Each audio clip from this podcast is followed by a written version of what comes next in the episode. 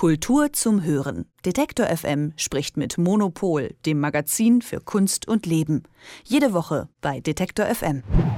Damien Hirst, ein Künstler, der bisher Werke vorgelegt hat, die irgendwie keiner klaren Linie folgten. Total skurrile Sachen wie in blauem Epoxidharz eingegossene Tiere, teilweise halbiert, also im Querschnitt, und dann wiederum mal mit Diamanten besetzte Totenköpfe. Und jetzt ganz neu bei ihm die Ausstellung Cherry Blossoms, Kirschblüten. Die hat er gemalt in unterschiedlichsten und bunten Interpretationen. Über Damien Hirst und den Hype um die Kirschblüten spreche ich jetzt mit Saskia Trebing vom Monopol-Magazin. Guten Morgen. Guten Morgen. Äh, lass uns doch mal über zu Anfang über die über sein bisheriges Schaffen sprechen. Also was hat er bisher gemacht? Da sehe ich ja sehr viele eher räumliche Darstellungsformen oder auch Installationen.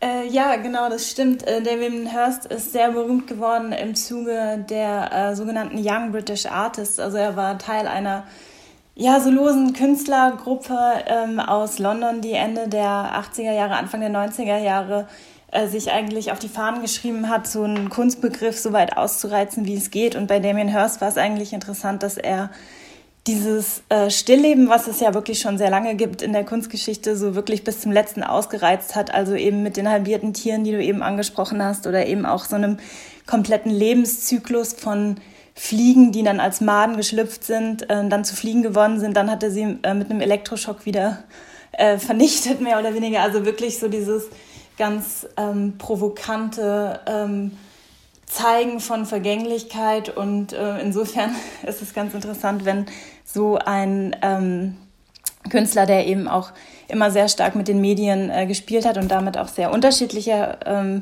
Reaktionen hervorgerufen hat, wenn der plötzlich Kirschblüten präsentiert, ist das auf jeden Fall erstmal so ein überraschender Move, würde ich sagen. Ja, und jetzt, jetzt malt er eben die Kirschblüten und also, wow. Woher kommt dieses Wow? Ich meine, die sehen ja einfach schön aus, wenn man sich die Bilder anschaut. Dekorativ sind sie auf jeden Fall, aber provokativ und aufregend wie andere Werke von ihm sind die ja nicht.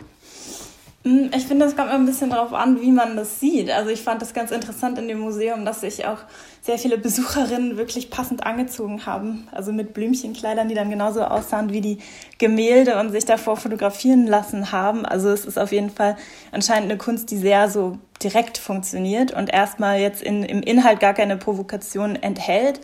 Aber natürlich ist es, finde ich, für Damien Hirst eine interessante Geste, wenn er sich jetzt, ähm, der eigentlich immer so mit so einer ganz kalten, cleanen Ästhetik gearbeitet hat, irgendwie fast so was Maschinelles, was Wissenschaftliches auch oder eben so dieser absolut überbordende Luxus wie mit dem ähm, Kristallschädel, wenn man sich dann plötzlich hinstellt und sagt, ich bin jetzt Maler, ich bin jetzt allein in meinem Studio, ich ähm, mache diese Kirschblüten, die auch so wahnsinnig farbschwer sind. Also das sind eigentlich gar keine filigranen Bilder, sondern die sind unglaublich dicht und ähm, sehr pastos und diese Farbreliefs haben auch schon fast so was Skulpturales. Also wenn man da näher rangeht, dann löst sich das so total auf in einfach diese Farbkrusten.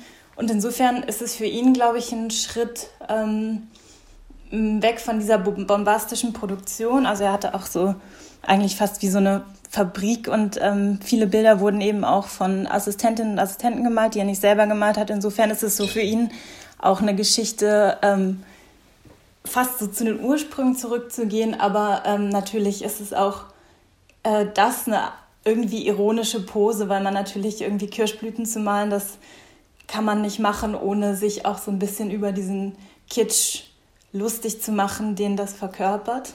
Also insofern ist es, finde ich, in seiner Karriere vielleicht interessanter als das Motiv wirklich, ähm, wenn man es dann einzeln betrachtet.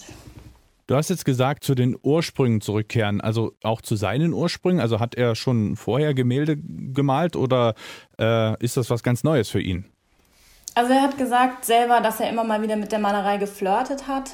Und äh, es gibt auch tatsächlich ähm, frühe Bilder von ihm, die auch sowas Abstraktes, fast schon so Expressionistisches haben. Aber er ist eben vor allem bekannt geworden durch die sogenannten Spot-Paintings, die aussehen sollten, als hätten sie Maschinen gemalt. Also man sollte gar keinen Pinselstrich sehen. Es sind so ganz rasterartige Punkte in verschiedenen Farben. Also es ging eigentlich darum, die menschliche Spur aus einem Gemälde total zu entfernen. Also eigentlich so was ganz Individualisiertes zu schaffen. Und insofern ist das natürlich ähm, jetzt das genaue Gegenteil davon und auch etwas, womit man so ein bisschen kokettieren kann. Also es ist die Geschichte der Malerei ähm, vom, ja, er zitiert da eigentlich Maler des ähm, Impressionismus, des Expressionismus, auch dieses Action Painting. Man sieht ihn auch so auf Videos, wie er dann eben diese Farbe gegen die Leinwand ähm, wirft. Also er bezieht sich da auch so ein bisschen auf so eine Genie-Malerei-Geschichte, auch diese ähm, äh, dieses Verwenden von äh, japanischen Motiven wie den Kirschblüten, auch diese Aneignung dieser Motivwelt, das ist auch was, was im 19. Jahrhundert in der westeuropäischen Malerei total ähm, präsent war. Und insofern ähm, ist das ja so eine Malerpose, finde ich, die ähm, sich erst einerseits schon irgendwie sehr ernst nimmt, weil es einfach diese großen Vorbilder zitiert und gleichzeitig sich aber auch so ein bisschen unangreifbar macht, weil er eben selber sagt, er hat sich dem Kitsch verschrieben. Und ähm, das ist vielleicht so das Interessante, wie kann man äh, ironisch malen und ähm, kommt man dann unbedingt auf Kirschblüten oder ist es vielleicht so ein bisschen zu einfach?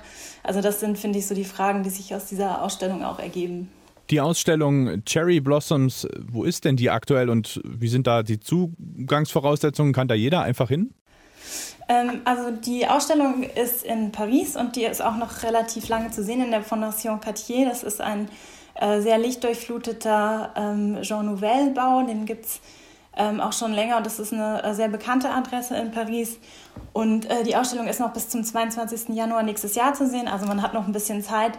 Und ähm, gerade hat Frankreich die Zugangsbedingungen für Museen ähm, wieder verschärft. Also man braucht einen Test oder man muss geimpft sein. Aber ansonsten kann man sich die anschauen. Und nach meiner Erfahrung ähm, ist sie auch sehr beliebt. Also äh, es waren die ganze Zeit eine riesige Schlange vor der Tür. So, und jetzt mal raus aus der Galerie und rein in die Moderne. Er ist ja jetzt in das NFT-Geschäft eingestiegen. Also NFT nochmal, das heißt Non-Fungible Token und da wird ein digitales Kunstwerk versteigert und zur Datei gibt es eben ein Zertifikat dazu, das ausweist, dass genau diese eine Kopie das Original ist. Und jetzt gibt es da aktuell auf seine NFT-Kunstwerke auch sowas wie einen kleinen Run. Äh, ja, genau. Also er äh, ist auch einer der Künstler, der sich diesen äh, NFT, die die, die NFT-Technik nutzt. Also es ist ja vor allem erstmal eine Technik. Man kann damit unterschiedliche Dinge machen. Und ähm, ich finde interessant, dass das parallel passiert, weil eben er sich auf der einen Seite eben als dieser physische ähm, ganz haptische Maler präsentiert, aber eben gleichzeitig auch NFTs macht, womit er ja eigentlich auch sagt, diese Art von Maler, der ganz allein in seinem Studio äh, arbeitet, den gibt es ja gar nicht mehr. Also äh, er hat dann mehr oder weniger da so eine ähm, vielseitigere Rolle eingenommen und ähm, spielt eben auch den Kunstmarkt auf allen Registern, weil natürlich irgendwie so ein Cherry Blossom Bild, das spricht ein anderes Publikum an als ein äh, NFT und das ist ja auch etwas, was äh, Damien Hirsts Karriere äh, sich ähm, durchzieht, dass er einfach ein sehr cleverer bis skrupelloser, haben auch manche Leute gesagt, Geschäftsmann ist und eben diese Kunstmarktregister äh, wahnsinnig gut beherrscht und eben damit auch unterschiedliche Publikumssegmente, würde ich sagen, anspricht. Er hat auch gesagt, er wollte irgendwie beide Seiten anpissen, den Tech-Markt und den Kunstmarkt. Also er wollte was machen, was beide Seiten aufregt. Und ich glaube, zu einem gewissen Grad hat er das auch geschafft. Und äh, bei den NFTs von Damien Hirst ist ganz interessant, dass man ein ähm, NFT kauft und dazu gibt es ein korrespondierendes Werk in der physischen Welt. Und dann hat man zwei Jahre Zeit, sich zu entscheiden, ob man das NFT möchte oder das physische Werk, was in einem Safe liegt. Das heißt also, man kann sich dann zwischen digital und physisch entscheiden. Und das ist ähm, ja auch, ein, denke ich mal, so eine Strategie, um zu zeigen, dass ähm, beides funktioniert und dass man sich eben ähm, nicht festlegen will oder muss, sondern dass eben das auch nebeneinander existieren kann. Interessante Einblicke in das Schaffen von Damien Hirst von Saskia Trebing vom Monopol Magazin. Vielen Dank für den Einblick. Danke, tschüss. Kultur zum Hören. Detektor FM spricht mit Monopol, dem Magazin für Kunst und Leben. Jede Woche bei Detektor FM.